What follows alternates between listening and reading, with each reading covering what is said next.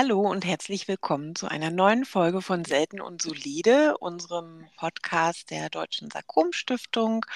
Ähm, eure Gastgeber, eure Hosts sind wie immer ich, Odette, äh, ein, nein, 42 Jahre aus Berlin. Ah. Ich bin, ich bin äh, Sarkom-Patientin jetzt schon dann seit 13 fast 14 Jahren.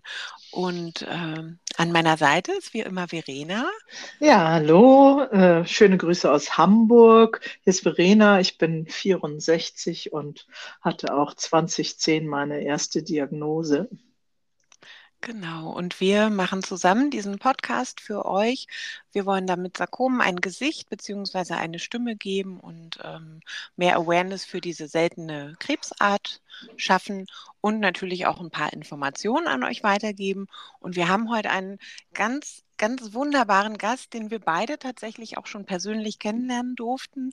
Und ähm, wir freuen uns schon seit langem auf äh, die Aufnahme dieser Folge, sind ganz glücklich, dass das heute klappt, weil äh, Ah, da kann er gleich selber noch was ja. erzählen, was in den letzten Wochen noch anstand. Äh, kurz für euch zur Vorstellung. Also unser Gast heute ist Wolfram Gößling. Er ist äh, selber Gastroenterologe, wenn mich nicht alles täuscht, in ähm, Boston mit dem Spezialgebiet Leberkrebs und äh, Wolfram Gößling ist selbst erkrankt an einem Angiosarkom, hat dann ähm, ziemlich heftige Therapien über sich ergehen lassen. Dann kam auch noch eine Rezidiverkrankung und auch dank der enormen medizinischen Fortschritte, die sich seit der ersten Diagnose dann ergeben hatten, ist er glücklicherweise immer noch da, kann mit uns heute dieses Gespräch führen und über all das, was er erlebt hat, hat er ein Buch geschrieben. Das heißt, am Leben bleiben, ein Onkologe bekämpft seinen Krebs. Und darin geht es ganz viel um den Perspektivwechsel, ähm, als eben selbst als Arzt dann in der Patientenrolle zu sein. Es geht um Arzt-Patienten-Kommunikation auf Augenhöhe und um das niemals aufgeben, auch bei einer schlechten Prognose. Denn ähm, um da mal kurz vorzugreifen, deine Prognose, lieber Wolfram, war wirklich sehr, sehr schlecht. Und mein Lieblingszitat aus deinem Buch ist, ähm, aber bei jedem fängt die Statistik neu an. Und das mhm. ist einer der meistgenutzten Sätze, den ich tatsächlich bei Instagram ganz, ganz vielen Patienten und Angehörigen schreibe, weil auch die durch die Bank natürlich schockiert sind, wenn sie ihre schlechten Prognosen hören. Aber heute soll es ja um dich gehen. Jetzt habe ich erstmal genug geredet. Lieber Wolfram, schön, dass du da bist. Ja, ich freue mich auch, auch äh, ganz besonders hier zu sein und äh, vielen Dank, Odette und äh, Verena, für die Einladung. Ja. Wie, wie spät ist es eigentlich gerade in Boston oder ähm, bist du nicht in Boston? Ich bin in Boston und bei uns ja. ist es äh, kurz nach 10 Uhr morgens. Draußen liegt Schnee, die Nacht über hat es geschneit. Ah. Und äh, ja, ist, äh, ja. ist ein guter Tag hier. Ein guter Winter. Ja, aber 10 Uhr ist auch eine gute Zeit, um einen Podcast aufzunehmen. Das ist okay, oder? Ja. ich hatte kurz befürchtet, dass wir dich irgendwie mitten in der Nacht irgendwo jetzt äh, gerade in einem dunklen Kämmerlein sitzen haben, aber nein, 10 Uhr ist vollkommen okay. Ja, erzähl doch mal, wie geht es dir denn aktuell? Ähm, mir geht es richtig gut. Ich habe, ähm, äh, also ich bin vor ziemlich genau auf den Tag genau vor elf Jahren äh, als mhm. Angiosarkom-Patient diagnostiziert worden. Äh, wie äh, du gesagt hattest, hatte ein Rezitiv von vor dreieinhalb Jahren oder so. Ähm, aber ich bin voll Energie, mir geht's gut. Ich habe im Prinzip keine oder kaum äh, irgendwelche Beeinträchtigungen und äh, habe Energie, bin äh, voll im Beruf, voll im Leben und äh, geht wirklich gut. Ach, wunderbar. Und ähm, du hattest ja geschrieben, da musst du nicht allzu sehr in die Tiefe gehen, aber äh, du hattest jetzt gerade noch mal eine OP. Ja, die mussten wir aus äh, Termingründen ähm, verschieben. Die kommt jetzt oh. auch erst in zweieinhalb Wochen. Es ist aber ganz gut, ah. kann ich auch heute ganz unbeeinträchtigt reden mit euch. Oh ja. ja. Okay, okay. Ja, du hast ja sehr, sehr viele ähm, rekonstruierende Operationen im Nachgang noch gehabt und das geht nochmal in die gleiche Richtung? Ja, ich meine, meine ursprüngliche äh, Erkrankung äh, war auf der, war ein Angiosarkom im Gesicht auf der rechten Wange. Und das hat äh, damals vor elf oder fast elf Jahren äh, äh, eine ziemlich ausufernde und extensive Operation erfordert. Und mhm habe seitdem äh, auf der rechten Seite mehrere rekonstruktive Operationen gehabt und dann, als das Rezidiv kam auf der linken Gesichtshälfte, äh, nochmal eine ähnlich aggressive Operation und ähm, dass die Operation, die jetzt ansteht, das ist die, die zehnte insgesamt, die ich in meinem Gesicht habe und mhm. äh, ist wirklich alles mit dem Ziel, Funktionen zu verbessern, äh, Symptome zu lindern und insofern bin ich auch ganz dankbar dass mhm. mein plastischer Chirurg immer noch an, äh, äh, an meiner Seite ist und, und, äh, äh und damit hilft, dass ich mich besser fühle. Ja, wie schön. Magst du mal sagen, ähm, was ein Angiosarkom äh, an Besonderheiten hat? Also was macht diesen Subtyp aus? Ist ja wirklich auch wieder selten unter den Sarkomen, ne? Ja, ähm, das, ist, äh, das ist ein guter Punkt. Ähm, äh, wie ihr schon gesagt habt, solide und selten. Ähm, Sarkome sind ja schon äh, äh, selten als, ähm, äh, äh, als Krebsart, Krebsart an sich. Also das ist ja nur ein Prozent oder so aller Krebsarten. Mhm. Hier ähm, beim Angiosarkom ist es so, so dass es ähm, nochmal wieder nur ein Prozent aller ein, dieser Sarkome sind, also extrem selten, mhm. dass das vorkommt. Ähm, es ist ein, eine Krebsart, die im Prinzip aus oder äh, äh, den Zellen äh, entsteht, die die Blutgefäße umgeben und insofern auch gleich sofort das Risiko haben, dass die sozusagen unter der Haut äh, mit den und entlang den Blutgefäßen wachsen können, sodass oft das, was man am, äh, an der Oberfläche auf der Haut sieht, äh, nur so ein kleiner Teil der Erkrankung ist, wo oft dann die ähm, der eigentliche mhm. Tumor viel größer ist als das, was sich sozusagen im Auge mhm. äh, äh, bietet. Die Spitze eines Eisbergs sozusagen. Sozusagen, ja. ja. Und ähm, nur für, fürs Verständnis, kann das Angiosarkom auch komplett innenliegend im Körper wachsen oder gibt es immer einen Kontakt zur, zur Haut? Nein, äh, das ist eine gute Frage. Also bei mir jetzt im, im, im Gesicht äh, ähm, äh, oft gibt es die auch auf der Kopfhaut, sind die äh, wohl oft ähm, mit äh, UV-Strahlenschäden ähm, auch assoziiert. Da ist es äh, eben in der Haut, aber die können auftreten, zum Beispiel in der, in der Brust nach Mammakarzinombestrahlung, mhm. die können auftreten in der Leber, können im Prinzip überall auftreten, wo, wo es Blutgefäße gibt, also im ganzen Körper. Mhm. Also hast du letztendlich ja noch Glück gehabt, dass es, dass die Spitze des Eisberges nach draußen zeigte. Wenn das jetzt wirklich an einem, an einem Organ oder in irgendeiner anderen Struktur im Körper wächst, dauert es wahrscheinlich wahnsinnig lange, bis es, bis es dann überhaupt auffällt. Ja, das kann, äh, das ist leider so, dass das in, in, in manchen Fällen, gerade wenn es äh, innere Organe, so wie die Leber betrifft, dann äh, mhm. das erst sehr oder wird oft erst sehr spät ähm, ja, diagnostiziert, das stimmt. Mhm. Okay. Und wenn ich mich recht entsinne, du hast ja in deinem Buch auch geschrieben, dass du anfangs nur das Gefühl hattest, du würdest da irgendwie so einen, so einen hartnäckigen Pickel im Gesicht haben. Was, an, an, an welcher Stelle ist dir klar geworden, das ist mehr? Was hat dich dann zum Arzt gebracht? Ja, am Anfang war das wirklich nur so ein lästiger Pickel, weniger als einen halben Zentimeter oder so im, im Durchmesser auf meinem mhm. rechten Wangenknochen. Und dann ähm, hatte, ich, hatte ich einen Termin beim Hautarzt und der war am Anfang auch äh, eher ratlos und wir haben erst äh, versucht, das mit Antibiotika zu behandeln und dann ähm, versucht, das mit äh, Cortisoninjektionen äh, zu behandeln und dann hat, war es meine Frau, die wirklich gesagt hat, du, der Pickel, der wird nicht kleiner, der wird größer und äh, ähm, dann, das war nur ein Zeitraum von ein paar Wochen, aber dann war es halt so weit, dass dann auch mein Hautarzt sagte, wir müssen eine Gewebeprobe entnehmen, um zu sehen, was das ist. Ah, okay. Oh, das ist ja dann schon relativ schnell, ne? Im Vergleich zu, zu vielen anderen Sarkom-Geschichten, die wir so hören. Die sind ja wesentlich länger unterwegs, aber das ist ja dann wiederum auch dein Glück gewesen, dass es im Gesicht ja dann nicht, nicht zu verbergen und, und ähm, auch gedanklich nicht mehr wegzuschieben war. Ja, ich hatte Glück, äh, in, in, wenn man das so in dem Zusammenhang sagen kann. A, denke ich, äh, äh, wie er sagt, dass, ähm, dass man dem nicht, sich, äh, davon nicht weglaufen konnte und das auch nicht ignorieren konnte und dass ich auch wirklich äh, ähm, einen Hautarzt hatte, der, ähm, der da nicht locker gelassen hat und der, mhm. ähm, der erst versucht hat, so äh, eher äh, gewöhnliche oder, oder häufigere äh, Ursachen auszuschließen, dann aber relativ schnell auch ähm, zu der Biopsie geschritten ist. Mhm. Ja, wirklich gut. Ähm, ich habe mal zu deinem Leben mit der Erkrankung noch die Frage, wie, wie du das einschätzen würdest. Macht es für dich einen Unterschied, ein Sarkom zu haben oder eine andere Krebsart zu haben? Oh, das, ist, äh, das ist eine schwierige Frage.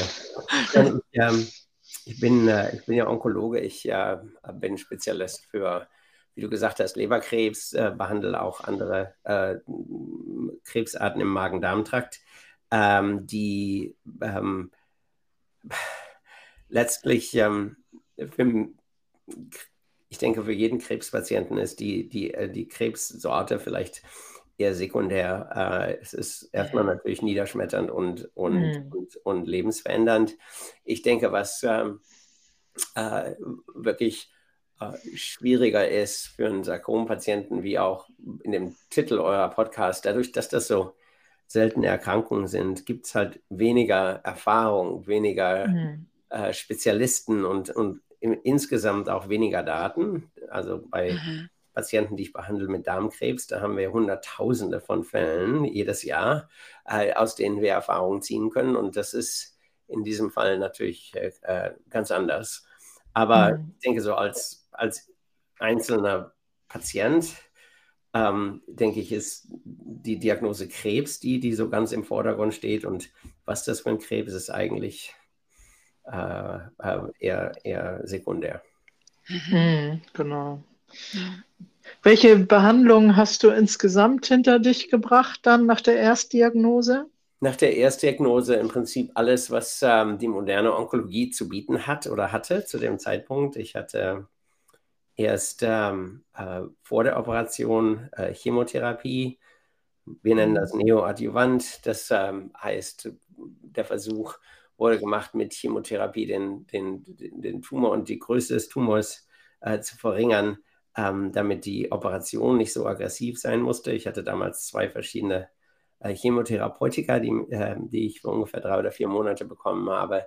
Dann, wie schon gesagt, die aggressive äh, ähm, Operation, die wirklich im Gesicht äh, alles entfernt hat, von der Haut äh, bis runter zum Knochen, Nerven, Muskeln, Sehnen ähm, und dann mit primärer Rekonstruktion, wo der äh, plastische Chirurg gleich in der, in der gleichen Operationssitzung im Prinzip mich wieder äh, rekonstruiert hat.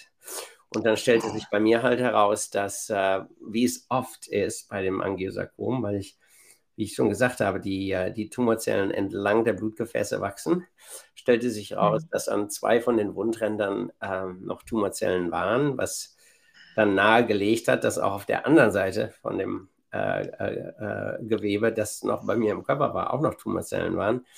Und dann brauchte ich halt äh, Strahlentherapie. Ich habe damals äh, sogenannte äh, Brachytherapie gekriegt. Das ist Therapie, die direkt, ähm, die im Prinzip in dem, im ersten Zentimeter oder so vom Gewebe äh, verbleibt, die, äh, die mhm. Strahlenenergie, ähm, und die dann auch äh, dazu geführt hat, dass, dass sich kein, äh, dass die Wundränder, die die Krebszellen hatten, dass da nicht sofort was zurückgekommen ist.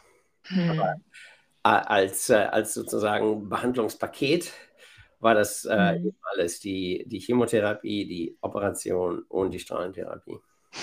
Mhm. Und, und was empfindest du, wenn du so zurückblickst auf diese ganzen Behandlungen und dann auch noch das Rezidiv? Also, wie ist dein Gefühl heute dazu? Ähm, äh, in erster Linie bin ich, äh, bin ich dankbar, dass ich hier sitze, hm. mit euch reden kann, am Leben bin. Ähm, genau, wie wir alle. ich liebe ähm, bei dem Rezidiv, das im ähm, November 2020 diagnostiziert wurde, kam dann hinzu, dass in der Zwischenzeit wirklich die Medizin so einen großen Fortschritt gemacht hatte und die ähm, Immuntherapie oder Checkpoint-Blockade ähm, äh, möglich geworden war, die, die wir in der Onkologie wirklich äh, gesehen haben, unglaublichen Fortschritt geliefert hat für Patienten. Mhm. Am mhm. Anfang mit Melanomen, mit Lymphomen, aber mittlerweile für so viele verschiedene Krebsarten. Und ich hatte dann wirklich die, äh, das Glück und die Möglichkeit, in der klinischen Studie äh, mitmachen zu können als Patient, die ähm, die Immuntherapie eingesetzt hat in Kombination mit einer Chemotherapie und die wirklich bei mir komplette, äh, äh, kompletten Tumortod äh, dann äh, äh, ermöglicht hat und so, dass ich wirklich dann bei der Operation dass, dass, dass keine lebenden Tumorzellen mehr da waren. Insofern, äh, wenn ich darauf zurückblicke, ist es natürlich so, gerade ähm, für einen Angiosarkom-Patienten ist das nicht komplett atypisch, dass, äh, dass der, der Krebs zurückkommt. Äh, bei mir war es mhm. typisch, weil es wirklich so spät, fast acht Jahre nach der Erstdiagnose mhm. Ähm, aber äh, ja, ich blicke darauf zurück und ähm, bin wirklich so bin dankbar, bin auch wirklich ja, ermutigt dadurch, dass ähm, die, der medizinische Fortschritt wirklich so viel geleistet hat und ich mhm. äh, davon auch profitieren konnte. Ja, super. Ja, was, was ich ja an der Stelle auch beeindruckend finde, ist, dass du, also du hebst jetzt so hervor, dass die Fortschritte der Onkologie dich ähm, dann jetzt letztendlich gerettet haben, sozusagen. Aber du warst ja auch schon im, in deinem ersten Durchgang voller Hoffnung. Und auch, also ich kann es nur allen ans Herz legen, dein Buch zu lesen, weil auch dieses Buch steckt so voller Hoffnung. Und ich frage mich, wie, wie hast du das geschafft, den, den auch in den schwersten Zeiten nicht den Boden unter den Füßen zu verlieren und eben trotz dieser schlechten Prognose nicht die Hoffnung zu verlieren? Ja, ähm, wie ihr am Anfang gesagt habt, ich, die, die Prognose war wirklich äh, schlecht für mich. Ich habe als, äh, als, als Onkologe und als Wissenschaftler natürlich selber so ein bisschen recherchiert und die, das erste, äh, die erste Publikation, die ich damals gelesen habe über das Überleben äh, mit Angiosarkom im Gesicht, äh, gab mir eine vierprozentige Überlebenschance über fünf ja. Jahre. Und da habe ich mich wirklich darauf besonnen, ähm, was äh, du am Anfang gesagt hast, äh, dass die Statistik für jeden wirklich neu anfängt und dass ähm, wir als Ärzte Statistiken brauchen, um die besten globalen ähm, Handlungsansätze und Behandlungsansätze zu finden, aber für jeden einzelnen Patienten das eben oft äh, ganz anders aussieht. Und ich habe mich immer daran geklammert, dass ich gesagt habe, dass ähm, die Erkrankung ist lokal, die ist im Gesicht, ich hab, die hat nicht gestreut, das ist nicht metastasiert. Ich habe eine reelle, auch wenn auch super kleine, aber eine reelle Chance, äh, das zu überleben. Gleichzeitig ähm, war es auch so privat. Ich, ähm, äh, ich habe vier Kinder, die waren damals noch äh, sehr klein, äh, zwischen elf und fünf Jahren. Und ich hatte, konnte mir im Prinzip gar nicht vorstellen, für die nicht weiter da zu sein und habe mhm. auch im Prinzip ähm, nie darüber nachgedacht, so richtig, oder nie darauf Energien angewandt, zu denken, was passiert, wenn ich nicht mehr da bin. Und mhm. habe die ganze Energie genommen und habe versucht, durch die Behandlung zu kommen äh, und, und immer zu sehen, was sozusagen äh, in, in der Ferne äh, liegt und dahin zu kommen. Und äh, das, ähm, denke ich, ist ist nicht immer einfach als Krebspatient, mhm. ähm, wie ihr ja auch wisst, weil es gibt Tage mhm. oder Momente, äh, auch äh, in, in so einer Krebspatientenbiografie, die, die sind dunkler und, und, und weniger mutmachend. Und das ist genau dann, wenn man halt die, die Hoffnung braucht, auch äh, sich daran zu klammern, dass man, äh, dass es wieder besser werden kann. Hatte ich auch. Ich meine, Behandlung ist, ist, ist, ist hart, die, die Schmerzen von der Operation, die, die Verbrennung der Bestrahlung. Ähm, die Neuigkeit, als ich wusste, dass, äh, dass ich halt diese positiven Wundränder hatte, das sind alles so Momente, die, äh, die einen wirklich nach, äh, nach unten ziehen. Und in dem, äh, zu dem Zeitpunkt braucht man wirklich braucht man äh, Kraft und Mut und Hoffnung und Unterstützung von Familie und Freunden, um da äh, auch durchzukommen. Mhm. Hast du, ähm, hast du auch mal Kontakt mit anderen Sarkom-Betroffenen in deiner Therapiezeit gehabt? Ähm, ganz zu Anfang, äh, nach meiner initialen Diagnose, ähm, hatte ich durch, einen, durch eine äh, bekannte äh, Kontakt zu einer äh, ehemaligen oder zu einer Sarkompatientin, die auch ein Angiosarkom hatte mhm. Äh, und die das überlebt hat und damals so vier, fünf Jahre raus war von ihrer Therapie. Und äh, das war wirklich hilfreich und äh, auch einfach um Perspektive zu bekommen, um, um mhm. auch zu, ähm, zu hören, dass es weitergeht.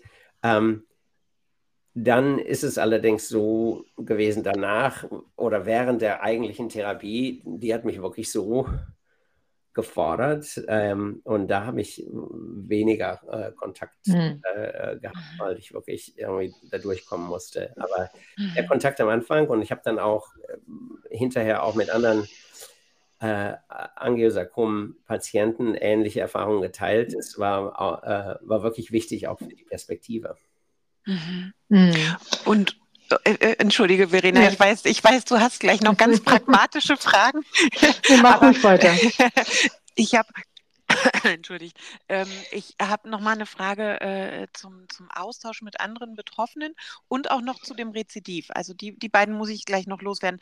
Ähm, äh, gibt es denn eine Selbsthilfestruktur in den USA? Da, da, da habe ich ehrlich gesagt gar keine, gar keine Ahnung. Gibt es da, gibt's da Vernetzungen, Selbsthilfegruppen und, und solche Sachen? Ähm, da bin ich jetzt akut überfragt, weil ich lokal mhm. durch diese Kontakte eigentlich genug Hilfe hatte ähm, ah, okay. im Krebszentrum und habe dann deshalb auch nicht geguckt, ob da irgendwas so ähm, organisiert ist, wie das äh, für die mhm. Deutsche Sarkom-Stiftung ja der Fall ist. Äh, mhm. Aber die, ähm, die, äh, die Frau, äh, die Patientin, die ich eben erwähnt habe, die hat als Wissenschaftlerin dann ähm, eine Studie durchgeführt äh, mit Sarkom-Patienten, die, die sie kontaktiert hat und, und ähm, in ihrem im beruflichen Umfeld und von ihrer beruflichen Kompetenz ähm, äh, hat sie die, diese Patienten und die Tumoren, äh, deren Genome sequenziert, um, um dann mhm. auch äh, wissenschaftlichen Einblick in die, äh, die Genveränderungen in äh, verschiedenen Angiosarkomen zu, äh, zu bekommen. Und dadurch hat sich im Prinzip auch so eine, so eine Community gebildet, von Patienten, die sozusagen da mit einbezogen waren in diese Studien. Und das, äh, das, ah, ja. nicht, äh, das ist nicht gleichzusetzen mit Patient, äh, äh, mit Selbsthilfegruppen, aber mhm. trotzdem auch so ein Verbund, wo man weiß, das sind Leute, die über meine Erkrankung nachdenken und ich kann mithelfen, mhm. äh, indem ich eben äh, da zustimme, mein, meine, mein Gewebe sequenzieren zu können. Mhm. Ähm, ja. das, das ist ja auch so eine Form von Empowerment. Ähm, Absolut. Definitiv. Mhm. Die, die andere Frage, die ich noch kurz äh, dazwischen werfen wollte, ist, weißt du oder kannst du als, als Mediziner dir selbst erklären, wie es denn kommt, dass das ähm, Angiosarkom von der einen Gesichtshälfte auf die andere quasi gesprungen ist, aber es ansonsten keine Metastasierung gab? Das finde ich irgendwie total paradox. Gibt es dafür eine Erklärung? Ähm, ich glaube, die beste Erklärung, die wir haben, äh, ist, dass von Anfang an irgendwo da so eine kleine Zelle äh, äh irgendwo schon äh, entlang der Blutgefäße äh, gewandert war und dann da mhm. so ähm, äh, still und, und schlafend gewesen ist für, für mhm. Jahre.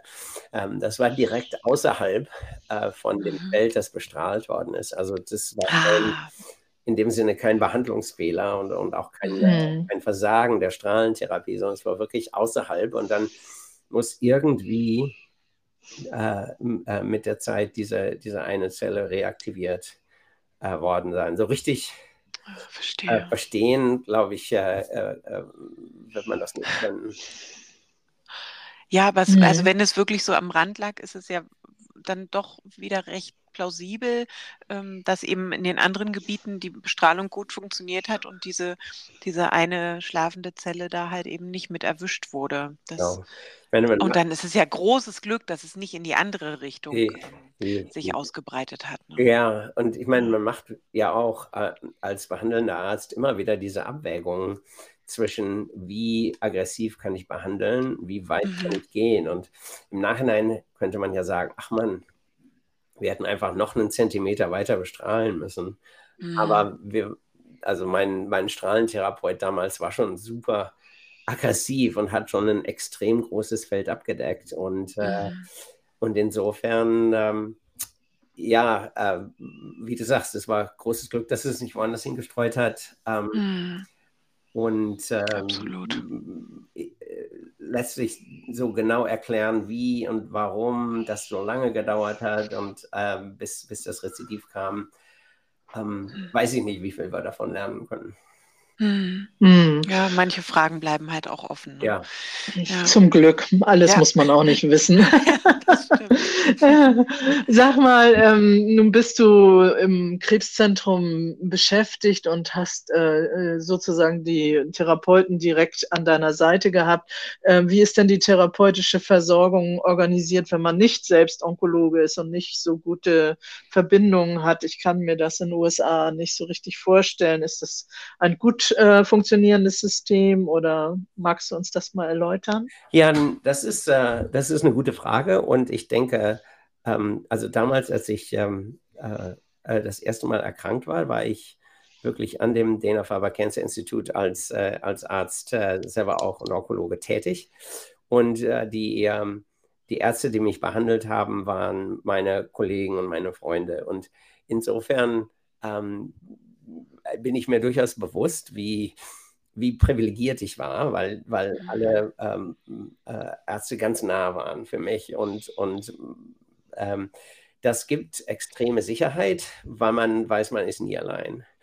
Ähm, mhm. Ich denke aber insgesamt und auf jeden Fall an, an, an unserem Krebszentrum hier, aber auch an vielen anderen Krebszentren hier in, äh, in den USA ist es so, dass diese, dieser Gedanke da, äh, äh, so eine komplette Versorgung anzubieten, die alle Spezialisten einschließt, die, die auch oft so ein so Teamwork ähm, äh, äh, erfordern, wo Patienten in Konferenzen zusammen vorgestellt und diskutiert werden und auch mit dem Patienten dann so eine ähm, äh, Konsensmeinung äh, diskutiert werde. Ich denke, das ist was was anderen Patienten ganz genauso äh, zuteil wird.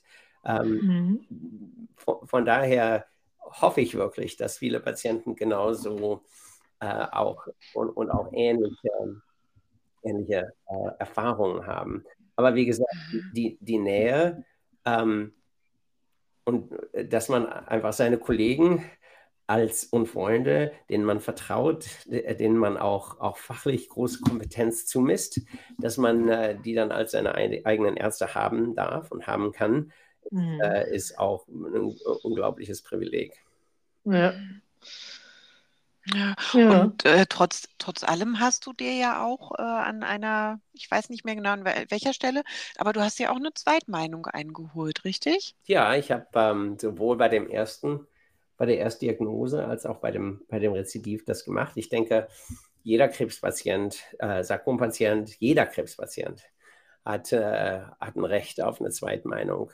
Ähm, und zwar aus, äh, aus zwei Gründen. Einmal ist es wirklich so, dass äh, gerade bei selteneren Krebsarten natürlich die, die Erfahrungen in, in verschiedenen Zentren komplett anders sein können, auch die An Herangehensweisen und einfach äh, äh, nochmal ein anderes Team äh, über äh, einen selber nachdenken zu lassen und das auch zu diskutieren, äh, denke ich, ist, ist, ist, ist äh, extrem hilfreich und, und auch nochmal sichert einen ab. Und dann die, äh, die andere Sache ist, und ich mache das in meinem eigenen Beruf, in meiner eigenen Praxis auch, ähm, ich, ich ermutige meine eigenen Patienten auch Zweitmeinungen einzusuchen. Und oft ist es so, ähm, also in dem, der allergrößten Mehrheit der Fälle ist es so, dass die Zweitmeinung auch mit der eigenen Meinung übereinstimmt. Und die, diese, diese extra Lage von Sicherheit, die die Patienten dann mitnehmen, dass sie sagen, ach, das ist nicht nur irgendwie so, so eine Hauptmeinung mhm. hier von meinem eigenen Onkologen oder von meinem eigenen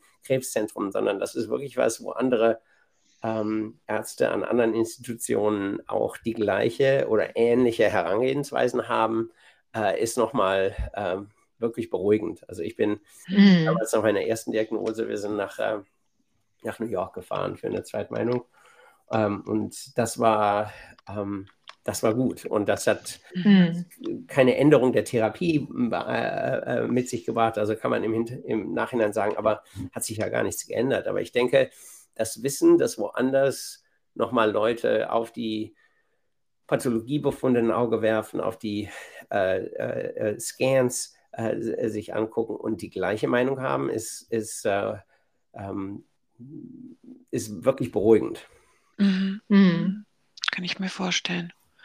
Ähm, und was mich an der Stelle auch noch interessieren würde, ist, habt ihr denn trotzdem also ein, ein komplettes äh, Wunsch- und Wahlrecht, was die Kliniken angeht? Weil wenn ich mich nicht ganz täusche, ist es doch zum Beispiel in äh, Großbritannien so, dass man entsprechend der Erkrankung an ein bestimmtes Zentrum gehen muss und sich gar nicht selber irgendwie was auswählen darf. Ist das, bei euch ist das so, aber eher wie in Deutschland, oder? Ja, bei uns ist im Prinzip, ähm, äh, ist auf jeden Fall kein staatliches System und, äh, und wird auch nicht mhm. ähm, äh, äh so vorgeschrieben. Äh, und gerade was Krebstherapie angeht, ist eigentlich eine Zweitmeinung immer, äh, immer möglich. Es mhm. gibt, ähm, und das hängt oft von der Krankenversicherung und der Art der Krankenversicherung ab, ähm, gibt es so Einschränkungen, dass dass äh, bestimmte Zentren bevorzugt werden, ähm, was, ähm, äh, äh, wo die Patienten hingehen können. Aber das ähm, in der Regel äh, äh ist das äh, für die meisten Patienten gibt es immer mehrere Möglichkeiten. Und äh, ah, ja. ähm, bei uns ist das so, um das so direkt anzusprechen, äh, in, in Amerika ist die Krankenversicherung oft an den Arbeitgeber gebunden. Ähm, mhm. und der Arbeitgeber ist aber das Krebszentrum oder die, die Uni. Und äh, der, die, die Einschränkung ist dann, dass man sozusagen im, im, äh, im, äh, in den Kliniken der Uni äh, behandelt werden muss, was ja genau das ist, was ich auch wollte. Und insofern ähm, ist, das, mhm. ist das keine Einschränkung gewesen. Mir ist, mir ist klar, dass äh, ähm, es ist auch in anderen, äh, in anderen Staaten in den USA äh, und mit anderen Versicherungen, dass manchmal äh, limitierender sein kann. Und äh, mhm. bin mir auch da wieder bewusst, wie, äh, ähm, wie gut ich das hatte, dass äh, das, was die, die Arztauswahl und die, die Wahl des Zentrums und die Möglichkeit, die Zweitmeinung zu haben, dass, dass ich darüber nie nachdenken musste, dass es da Einschränkungen. Hm. Ja, und du hattest auch keine existenziellen Sorgen, was ne, ähm, die Finanzierung der Behandlung oder das Überleben der Familie anging, ne? Ja, also ich meine, ähm, ich denke, für jeden Patienten ist, ist, äh, ist eine Krebserkrankung ja erstmal eine existenzielle Sorge. Ja, natürlich. Und, äh, und, äh, und ist auch äh, denke ich, oft mit Kosten verbunden, die, ob es darum geht, mm. dass die Kinder äh, mehr Versorgung brauchen, dass man irgendwie äh, bestimmte Arbeitsleistungen nicht mehr erbringen kann. Ähm, aber um, ganz, äh, um das ganz konkret anzusprechen, in meinem Fall hatte ich wirklich unglaublich, äh, unglaubliches Glück. Erstens, weil ich über weite Teile der Behandlung auch noch arbeiten konnte. Und das hat, äh, ähm, das hat sowohl emotional als auch äh, finanziell gut getan. Und dass mhm. ich, äh, wir auch so abgesichert waren, äh, dass, äh, dass, es, äh, dass es da nicht existenziell bedrohend war. Ich bin mir aber durchaus bewusst, und wir haben das eben auch in, in Ansätzen selber erfahren, wie, wie, wie hart es ist, Patient zu sein, äh, auch finanziell, und äh, mhm. dass, das, ähm, dass das auch eine, eine, Dimension der Erkrankung ist, die wir oft, denke ich, in Deutschland genauso wie hier ähm, mhm. äh, äh, nicht, ähm, nicht immer in den Vordergrund stellen. Natürlich ist die äh, medizinische Versorgung und das Überleben äh, ist ja das Ziel der Behandlung und das ist auch mhm. die die Domäne der, der Ärzte und der Krebszentren, aber dass, äh, dass andere Aspekte des Lebens und des Überlebens, einschließlich äh, äh die, die, äh, die, finanziellen Aspekte, die sozialen Aspekte, ähm, dann äh, eben auch ganz besonders wichtig sind. Gerade wenn man mhm. eben auch, man will ja auch weiterleben und überleben mhm. und auch seinen Lebensplan ähm, weiterführen. Ja, und Sorgen ähm, behindern auch das Gesundwerden, ne? das, äh, wenn man solche Sorgen noch dazu hat, meine ich ja. Hm, definitiv. Ähm, Du hast jetzt gesagt, du konntest in weiten Phasen deiner Therapie immer noch weiterarbeiten, äh, hast doch aber sicher auch Spätfolgen oder Nebenwirkungen, die, die dich in einer gewissen Art und Weise einschränken, oder? Ja, ähm, also es gab erstmal auf jeden Fall Folgen. Also während zum Beispiel während der äh, Strahlentherapie äh, konnte ich natürlich nicht arbeiten. Und, und mhm. ähm, also wenn ich jetzt darüber nachdenke, was ich ähm, an Spätfolgen habe oder an, an Limitierungen. Ich denke dann denke ich im Prinzip nicht so sehr darüber nach, wie mich das limitiert, sondern eigentlich, wie, wie mich sozusagen der, der Lebenswille, der absolute Lebenswille eigentlich immer weiter antreibt. Und äh, mhm. wenn ich äh, jetzt jeden Morgen aufstehe, sehe ich irgendwie nicht die, die Limitierung, sondern sehe die mhm. Möglichkeiten und die, äh, äh, die, die Optionen, die ich habe. Und das, mm. äh, ähm, das ist befreiend und, und ermutigend und, äh, und gibt mir Kraft. Was, mhm. was wirklich umso mehr beeindruckend ist, weil ja im wahrsten Sinne des Wortes dir deine Erkrankung ja wirklich ins Gesicht geschrieben ist. Ja. Und trotzdem stehst du mit so viel Positivität auf. Das finde ich, ja, wirklich, wirklich sehr, sehr beeindruckend. Ganz mhm. toll. Ähm, äh, Wolfram, was mich noch interessiert, wie ist es denn mit solch pragmatischen Geschichten wie ähm, der Nachsorge, äh, Reha, Krankschreibungen und solche Geschichten. Äh, du hast jetzt schon mehrfach gesagt, dass du ja in einer sehr privilegierten Situation bist, aber wie ist es denn überhaupt geregelt? Gibt es sowas wie Reha überhaupt in den USA? Ja, wir haben äh, Rehabilitation sowohl äh, zu Hause. Äh, wir haben Reha-Krankenhäuser. Ähm, und und äh, wir haben, und das ist anders geregelt, aber äh, auch natürlich die Möglichkeit, äh, äh, krank zu sein und, und, und weiter mhm. beschäftigt und, und weiter Gehalt zu beziehen. Ähm, mhm. Ich, ähm,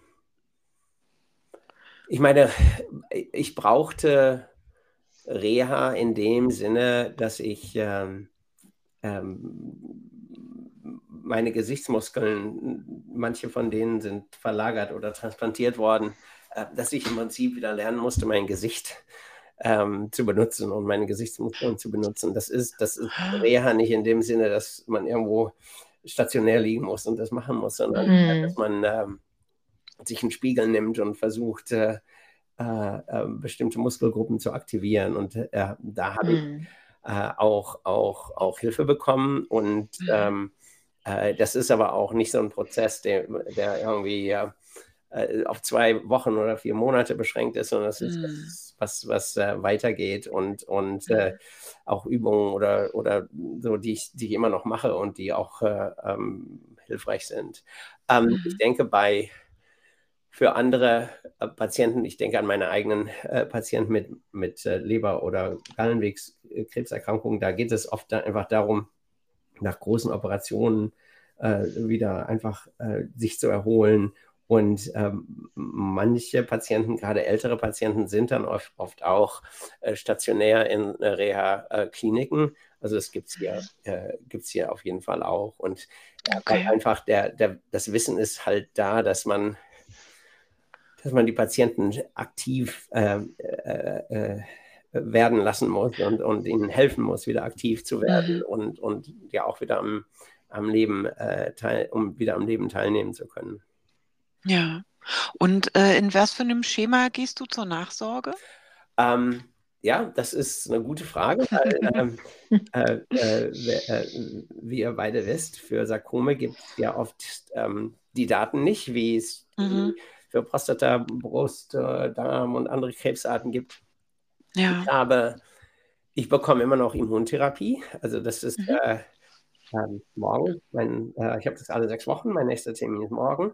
Also ich, ich sehe meinen äh, Onkologin und äh, meinen Nurse Practitioner im, im Prinzip in dem, in dem Rhythmus alle, mhm. alle sechs Wochen. Ich habe alle vier Monate noch Nachsorgescans. Ich habe ein Kernspin vom Gesicht und dann CT-Scan vom Rest vom Körper. Ähm, ah. Habe dann auch mein plastischer Chirurg, mein Krebschirurg, mein Strahlentherapeut, die mich alle äh, ungefähr alle äh, sechs Monate sehen und das ist sozusagen übers Jahr gestreut. Also im Prinzip, ich sehe, ich sehe jemanden alle, alle zwei Monate und das fühlt sich, mhm. fühlt sich wirklich gut an, weil ich mich äh, wirklich im, äh, im besten Sinne betreut fühle und, mhm. ähm, und auch denke, dass wenn irgendwas sich ändert, äh, wie ich mich fühle, ähm, wie ich aussehe, dass ich dann auch sofort oder zeitnah jemanden habe, den ich, den ich sehen kann und der mich untersuchen kann oder die mich untersuchen kann. Und äh, ähm, dieses sich betreut fühlen ist, äh, ist ein unglaublich gutes Gefühl, auch gerade als mhm. äh, Krebsüberlebender, dass man eben weiß, dass äh, da sind immer da ist immer jemand da, uh, der oder die über mich nachdenkt und uh, zu denen ich kommen kann. Und äh, ja, das, äh, das fühlt sich äh, wirklich gut an.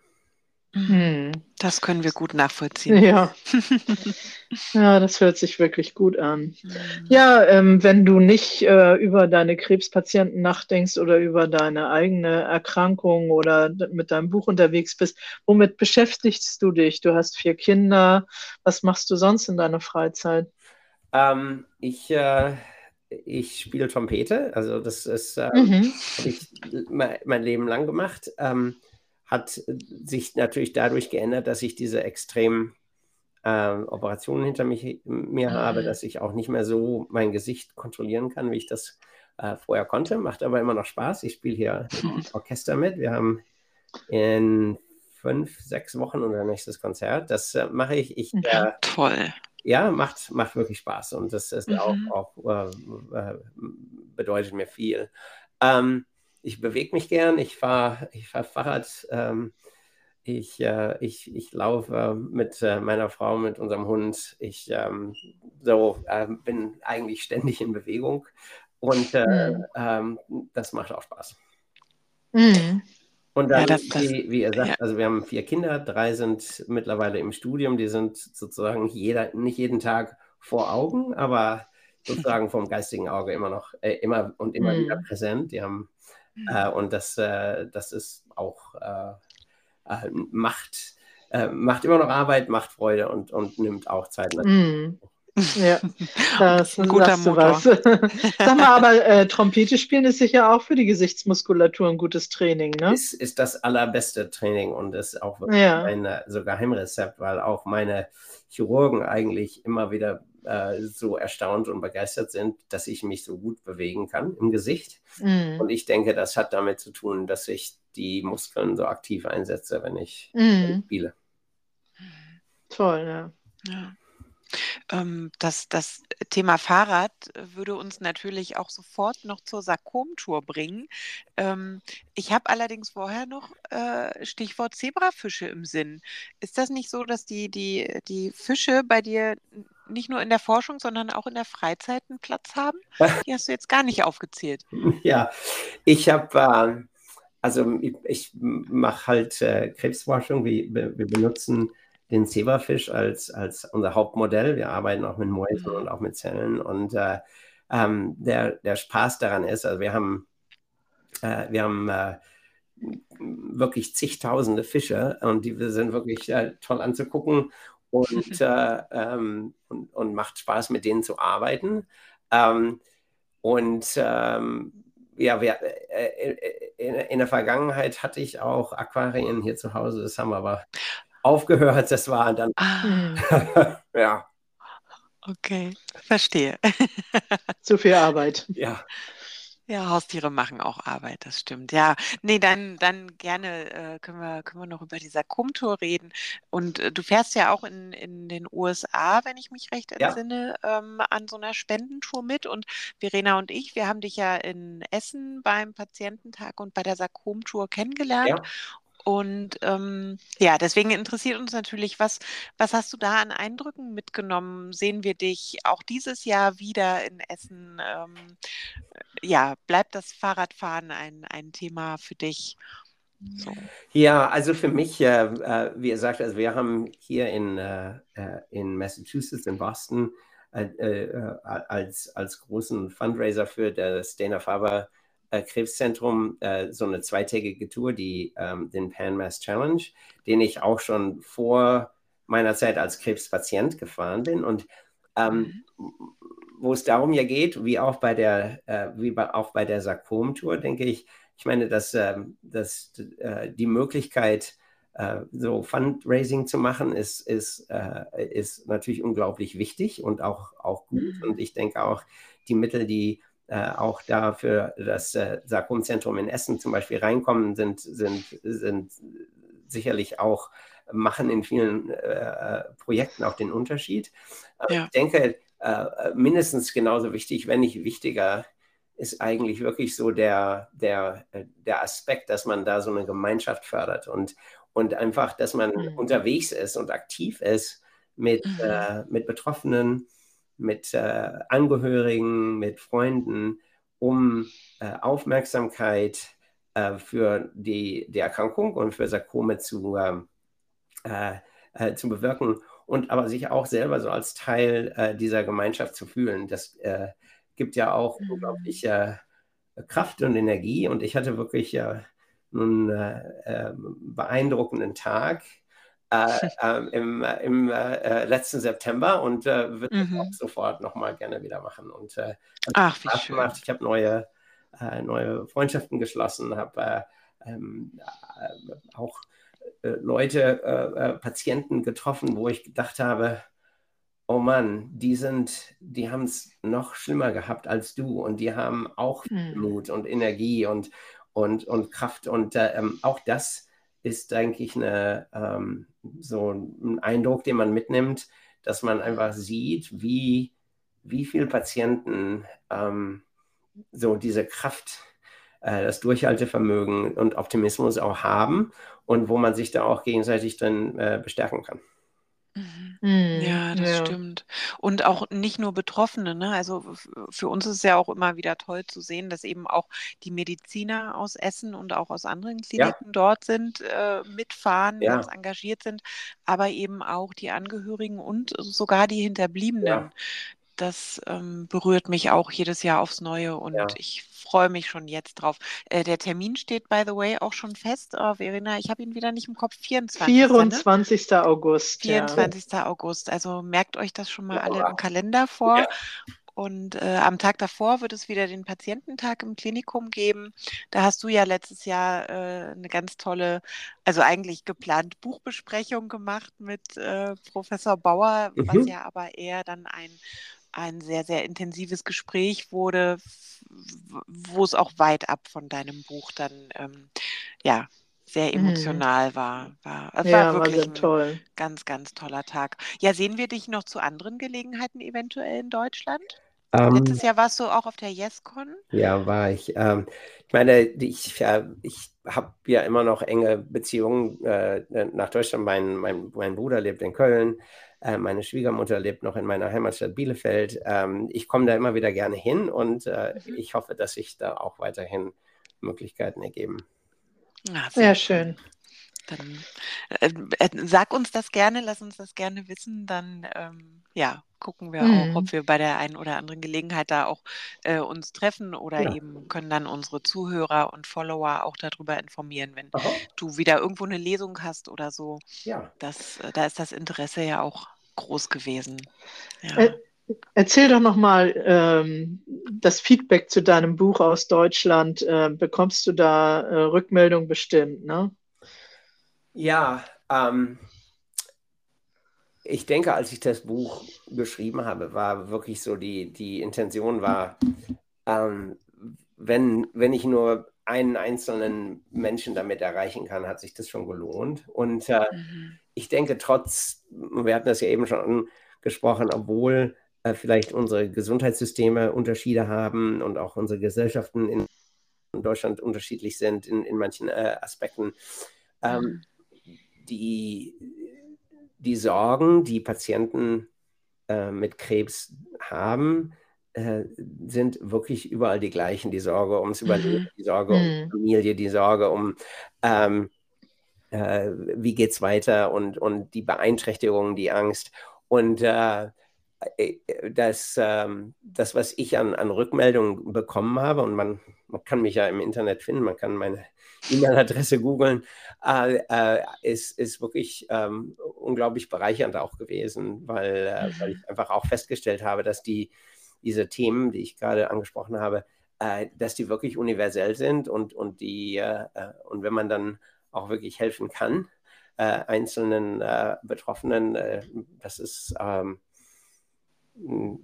ja, das, das ist auch wichtig und, und, und, und berührt mich immer wieder auch. Mhm. Ja, also ähnlich geht es uns ja auch. Ne? Jeder, jeder Patiententag oder äh, Social Media, ähm, die Rückmeldung ist immer die gleiche. Es ist so schön, mal jemanden zu sehen, der was Gleiches oder Ähnliches hat wie ja. ich oder wie mein Mann hatte oder so in die Richtung. Und ich denke, ähm, da wirst du mit deinem Buch sehr, sehr viele Menschen berührt haben. Ja, ja. allein dieses Nicht-Allein-Sein mit mhm. solchen Diagnosen. Ne? Mhm. Genau. Ähm, was ja trotzdem bei deinem Buch äh, so, so ein, einer der Schwerpunkte ist, ist ja dieser Perspektivwechsel und die Arzt-Patienten-Kommunikation. Hast du das Gefühl, du hast KollegInnen damit erreicht und hast was verändert? Ähm, ich, ich hoffe, ich denke, ähm, ich äh, ein, einfach in, in, in Gesprächen mit Kollegen und Kolleginnen ähm, und ich denke, ähm, dass dieser Perspektivwechsel, dass ich vom Krebsarzt zum Krebspatient wurde und selber wirklich dadurch nochmal neu gelernt habe, auch wo manche Probleme liegen für Patienten, die, die wir vielleicht als, als Ärzte äh, entweder im klinischen Alltag nicht sehen oder über die wir so hin, hin, hinweg sehen, ähm, äh, wo ich wirklich denke, dass das auch ähm, äh, einige von meinen Kolleginnen und Kollegen dann auch nochmal so ähm, neu äh, aufgerüttelt hat, um, um darüber nochmal nachzudenken, wie man auch Patienten ähm, entgegentritt in dieser wirklich Lebenskrise, äh, die, die ähm, mhm. so eine Krebsdiagnose und Krebserkrankung ja darstellt und wie man ähm, diesen Patienten auch dann äh, weiterhin äh, äh Hilfe und, und ähm, Halt geben kann, äh, damit, damit nicht nur die, die beste medizinische Versorgung äh, äh, gewährt wird, sondern auch, dass sich ein Patient in dieser äh, Phase der Behandlung und der Sorge auch gestützt wird, äh, und, mhm. und gefühlt mhm. fühlt. Ja. Ja. Ja, ganz wichtiges Thema. Also da tut sich ja in Deutschland ganz, ganz viel. Äh, eben die Stärkung der Position der Patienten in, in der Forschung, in der Therapie, in der Nachsorge, äh, Shared Decision Making und eben Arzt-Patienten-Kommunikation als, als Thema an sich.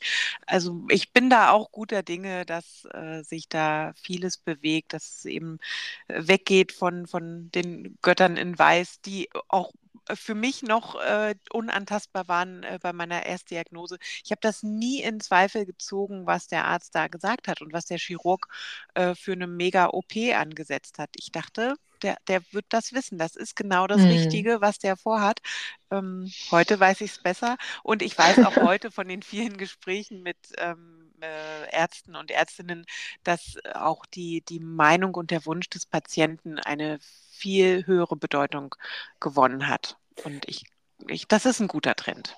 Ja, nee, das, das ja. ich auch. Ich, ich denke, ich, ich ähm, bin mir auch nach, vor, äh, nach wie vor bewusst, ich denke, die, die Kompetenz und das Fachwissen liegt natürlich bei den Ärzten. Und ich denke, es geht oft gar nicht darum, dass das Wissen nicht richtig ist, sondern einfach nur, mhm. dass man ähm, vielleicht einfach mehr erklären äh, kann und, und mehr äh, den Patienten da auch einbeziehen kann. Die, der, die Therapie kann durchaus die gleiche bleiben, aber hm. ich denke auch ein Patient, der, der vielleicht ein bisschen mehr erklärt kriegt und ein bisschen ähm, mehr gefragt wird, der, der kann auch ganz anders ähm, mitarbeiten. Und, und mhm. letztlich ist das ja wirklich äh, ähm, so die Krebsbehandlung und der Krebsbehandlungsprozess äh, ist ja wirklich auch äh, Teamwork, nicht nur was das mhm. Ärzte- und Behandlungsteam angeht, sondern der Patient ist ja Teil des Teams und mhm. kein Objekt.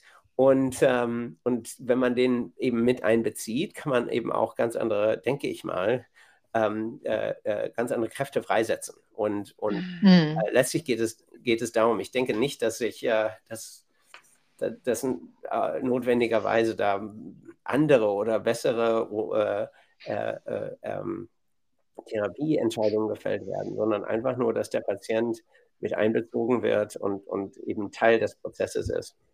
Mhm. mhm, genau. Zumindest, wenn er denn bei einem Sarkom-Experten oder einer Sarkom-Expertin schon mal gelandet ist, wenn wir jetzt mhm. von einem. Sarkom-Patienten ja. sprechen. Weil das, mhm. also das ist wirklich ja unstrittig, dass äh, die, die Zahlen für das Langzeitüberleben und die Lebensqualität deutlich besser sind, wenn schon die ersten Therapieschritte beim Sarkom-Experten im Sarkom-Zentrum gemacht wurden. Und also nur, nur für mich jetzt gesprochen, ich würde heute höchstwahrscheinlich im Rollstuhl sitzen und hätte eine unnötige ähm, Teilentfernung meiner Wirbelsäule hinter mir, wenn ich nicht dann ins Sarkomzentrum gegangen wäre. Mm. Ja. Also da war der erste Therapieansatz völlig daneben. Aber ja. Ja. Zum Glück, zum Glück bin ich dann den richtigen Weg gegangen und mm. bin, heute sehr, sehr glücklich damit. Ähm, äh, Wolfram, was mich noch äh, bei, also jetzt im Kontext deiner sonstigen Arbeit interessiert, so in die Zukunft ge geblickt, meinst du, die Sarkome werden irgendwann irrelevant für dich und du, du äh, hast deinen Fokus dann wieder beim, bei den Leberpatienten oder werden die Sarkome immer irgendwie ein Thema bleiben?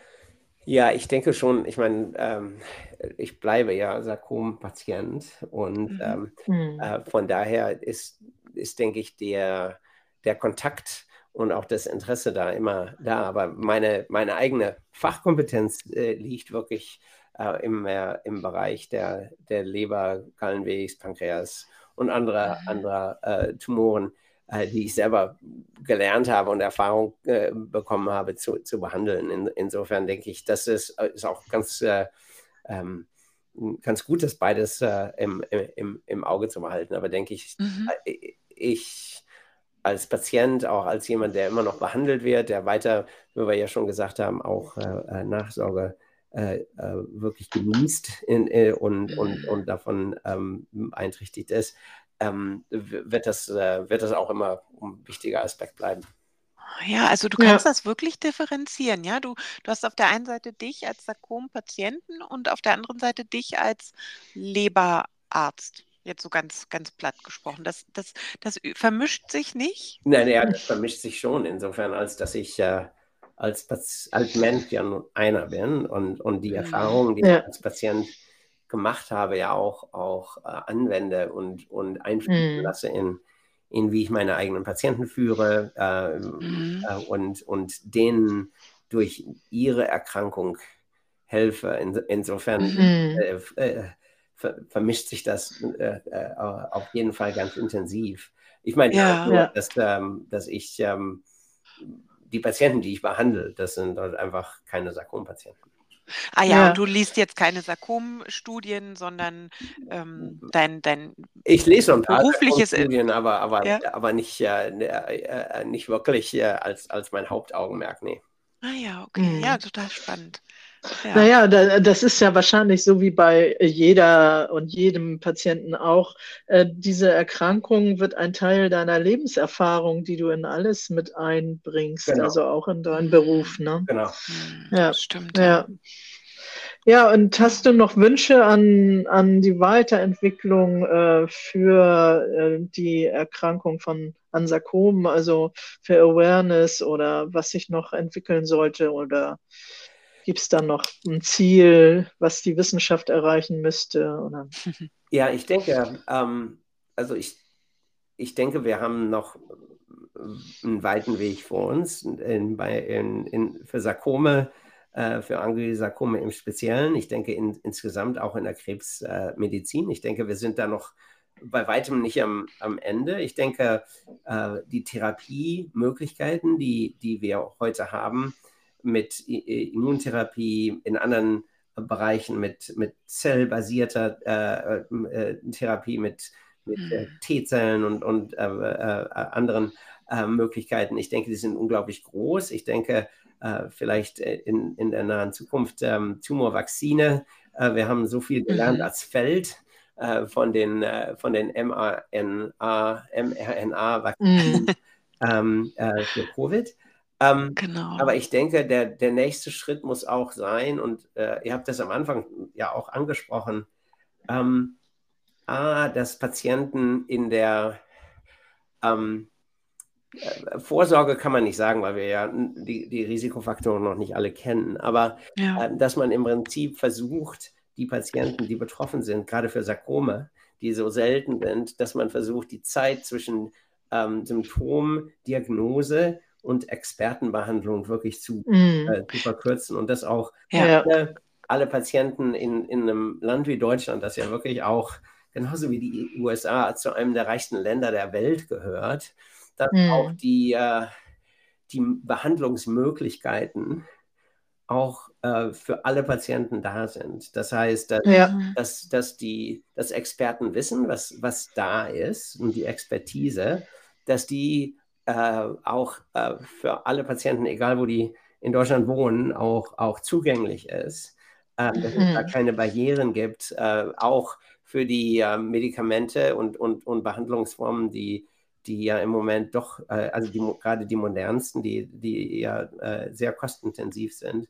Und dass man dann äh, auch letztlich darüber nachdenkt, wie, wie wir in unseren privilegierten Ländern damit umgehen, dass man auch äh, diese Expertise dann anderen Patienten, äh, anderen Patientengruppen in anderen Ländern auch zuteil werden lässt. Also ich denke, wir haben oh ja. sowohl äh, national wie in den USA, in, in Deutschland, unglaublich viel noch zu tun, das, äh, das mhm. zu machen, dass äh, alle Patienten die, diese, diesen Zugang haben, dass die Zeiten zwischen Diagnose äh, oder Symptomdiagnose und Therapie äh, verkürzt werden, dass man mehr kommuniziert, dass man äh, zusammenarbeitet, um auch äh, Behandlungsrichtlinien zu haben, dass, dass jemand in in, in Dresden genauso behandelt wird wie in Essen, wie in, wie in Hamburg, mhm. genauso kompetent.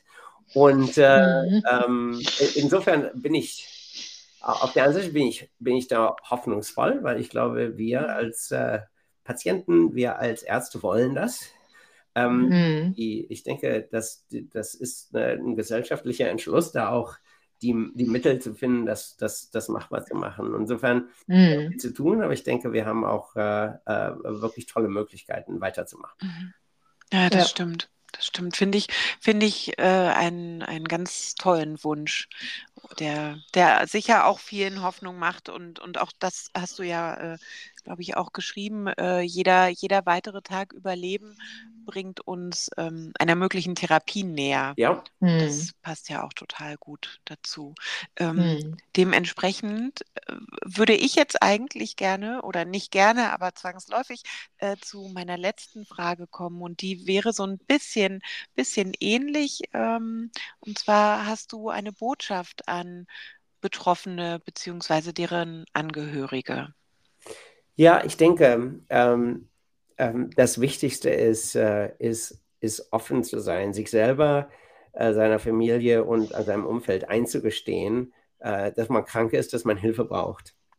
Ich mhm. denke, äh, wir sind alle äh, natürlich unterschiedlich äh, im, im, in Bezug auf, wie viel wir von unserem Privatleben mitteilen wollen. Und ich denke, manche Menschen, manche Patienten halten äh, äh, diese Sachen eher, eher äh, nah an sich und, und, und teilen nicht viel mit. Und ich denke, als Krebspatient, als Angehöriger ist man in so einer existenziellen Krise, dass man, ähm, dass man diese Offenheit, auch wenn es schwer fällt, manchen äh, äh, Leuten, manchen Patienten, dass man von dieser Offenheit eigentlich immer nur gewinnen kann.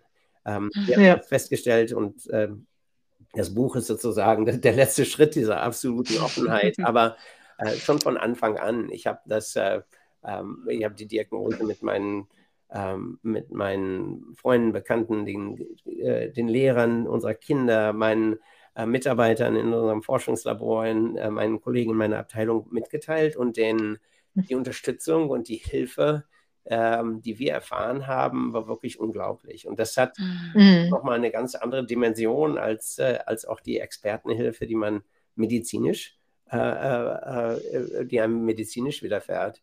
Und ich mhm. kann ähm, eigentlich nur jedem Krebspatienten äh, äh, jeden Krebspatienten dazu ermutigen, mit äh, die, die Diagnose, die, die sich nicht leugnen lässt, äh, mit der offen mhm. umzugehen und, und die auch, auch äh, sozusagen direkt zu konfrontieren und, und mit anderen zu teilen. Ich habe in mhm. meiner eigenen äh, Biografie als Patient äh, eigentlich mit, mitbekommen, dass, dass die meisten Menschen um uns herum hilfsbereit und nett und sind und, und mhm. wollen. Und wenn man, ähm, man muss nur helfen lassen. Und, und Teil dessen ja. dass man, der erste Schritt ist, dass man als Patient diese, die Energie und den Mut äh, hat, darüber offen reden zu können. Und ähm, ja. ich denke, das ist wirklich die eine Sache, die, die ich Patienten sagen möchte, die ich äh, auch Angehörigen sagen möchte, möchte ähm, ihr seid damit nicht allein. Es gibt mhm. für, auch für diese seltenen Erkrankungen äh, andere äh, Betroffene, ähm, aber auch Menschen, die äh, eigentlich nichts mit Krebs zu tun haben, die auch wirklich helfen können und helfen wollen in ganz alltäglichen Sachen, äh, die, äh, die, man, äh, die man aber braucht, wenn man durch so eine aggressive Behandlungsphase geht. Und mhm. das ist vielleicht wirklich der, der größte Wunsch, den ich habe, dass, dass, dass Krebs, wir haben so jetzt gelernt mit der Pandemie, wie man ganz offen darüber reden kann oder reden muss, ob man Covid-positiv testet oder nicht und wie man fühlt. Und ich will das nicht vergleichen von der äh, äh, Schwere der Krankheit oder der, der, der Intensität der Behandlung. Aber diese Hilfe, die man braucht und diese Offenheit, die man braucht, äh, die äh, fällt nicht immer leicht, aber das, äh, mhm. da kann man sich überwinden und, und wirklich, man kriegt dann äh, so viel dafür zurück, wenn man, wenn man sich auch verwundbar zeigt. Äh, und das mhm. ist wirklich was, was ich ähm, gesehen und gelernt und erfahren habe. Und das hat wirklich, auch wenn ich jetzt zurückgucke, mein Gesicht sieht anders aus. Ich habe Symptome, die mich hier und da noch äh, zwicken. Aber dieser, dieser Blick zurück auf die und mit Dankbarkeit auf, auf die ähm, äh, bekannten Freunde, äh, die uns, die mir, die meiner Familie geholfen haben, ist wirklich äh, äh, auch eine ganz tolle und bleibende Erfahrung. Hm. Schön. Ja, schönes Schlusswort. Ja, das finde ich auch. Dem, dem habe ich dann hm. auch nichts hinzuzufügen. Hast, hattest du noch eine letzte Frage, Verena? Nein, wir, Nein. also das ist jetzt richtig rund. Das war Na, sehr, sehr spannend. Ja, vielen, vielen Dank für diese vielen Einblicke und tollen, tollen Gedanken. Das ist wirklich, ja, wirklich sehr, sehr, sehr intensiv gewesen. Ähm, ich würde ganz gerne noch einen kurzen Ausblick auf äh, den Februar geben und ähm, ja, möchte, möchte euch unseren lieben Zuhörenden äh, noch mitgeben, dass wir uns am 14.02. zum nächsten Sarkom-Café bei Zoom treffen. Die. Zugangsdaten findet ihr wie immer äh, in, in unserem Kalender auf der Website sarkome.de. An Valentin. Ist das tatsächlich der Valentinstag? Ja. Ach herrje. Ja, ja. Ihr könnt, seid auch mit Herzchenaugen willkommen. Genau. genau. Ah, mein Gott, Verena, was du alles auf dem Schirm hast. Ähm, dann am 17.02. trifft sich jetzt zum ersten Mal die Hamburger Sarkom-Patientengruppe. Das finde mhm. ich auch ganz, ganz toll. Und am 24.02. sehen wir hoffentlich ganz viele von euch in Berlin zum Krebsaktionstag. Die Tage davor ist der Deutsche Krebskongress. Da sind einige äh, Teammitglieder der Sarkom-Stiftung in Berlin und, und haben da Vorträge und Podiumsdiskussionen. Und eben am 24.02. ist der Tag für die Betroffenen und Angehörigen. Da bin ich dann auf jeden Fall am Tisch der Stiftung vertreten. Und im März ist dann schon die Sarkom-Konferenz in Essen, wo wir auch wieder unseren Forschungsförderpreis verleihen und mit den Ärzten wieder tolle Interviews führen. Also da könnt ihr euch dann auf neuen Input für Social Media freuen. Und ja, dann würde Ja. ich jetzt sagen, wenn ihr da irgendwie irgendwo was beizutragen habt oder wir euch an der einen oder anderen Stelle sehen, dann freuen wir uns darüber sehr. Schreibt uns gerne Mails an podcast.sakome.de und ja, Ja. wer als nächstes zu Gast ist, äh, das überlegen wir uns noch. Es wird hoffentlich höchstwahrscheinlich ein Betroffener jetzt wieder sein. Wir hatten ja jetzt zwei Experten in der Runde. Und dann freuen wir uns auf alles, was da kommt und wünschen dir, lieber Wolfram, alles, alles Gute für die OP und natürlich auch für alles weitere und freuen uns, dich dann auch äh, mal wieder in Deutschland sehen zu können. Du wärst natürlich auch zur Sarkom-Konferenz herzlich eingeladen, ähm, aber ja, da es ja da wirklich um die Sarkom-Behandlung geht, äh, wie ich jetzt verstanden habe, ist das dann nicht unbedingt dein Interessengebiet. Aber Sarkom-Patiententag äh, und Sarkom-Tour sind auch eine tolle Sache. Ja, ich, äh, ich freue mich ja. auch wirklich, äh, Odette und Verena, für die, äh, äh, für die Einladung und, äh, und das nette Gespräch. Und, und äh, ja. Ähm, ja, hat mir, hat mir ja. gefallen. Dankeschön. Ja, ja wir, wir danken schön. dir. Das war wirklich toll. Danke, mhm. dass du dir die Zeit genommen hast. Und ich hoffe auch, dass wir uns bald mal wiedersehen. Ja, ja genau. Und dann wünschen wir dir nach Boston einen ganz, ganz schönen Tag. Bei uns ist jetzt die Nacht hereingebrochen quasi. Und bei dir geht es jetzt erst richtig los. Bei uns geht's los. Ja. Gut, dann Hab einen schönen gut. Tag. Ja, danke schön. Bis bald. Tschüss. Tschüss. Tschüss.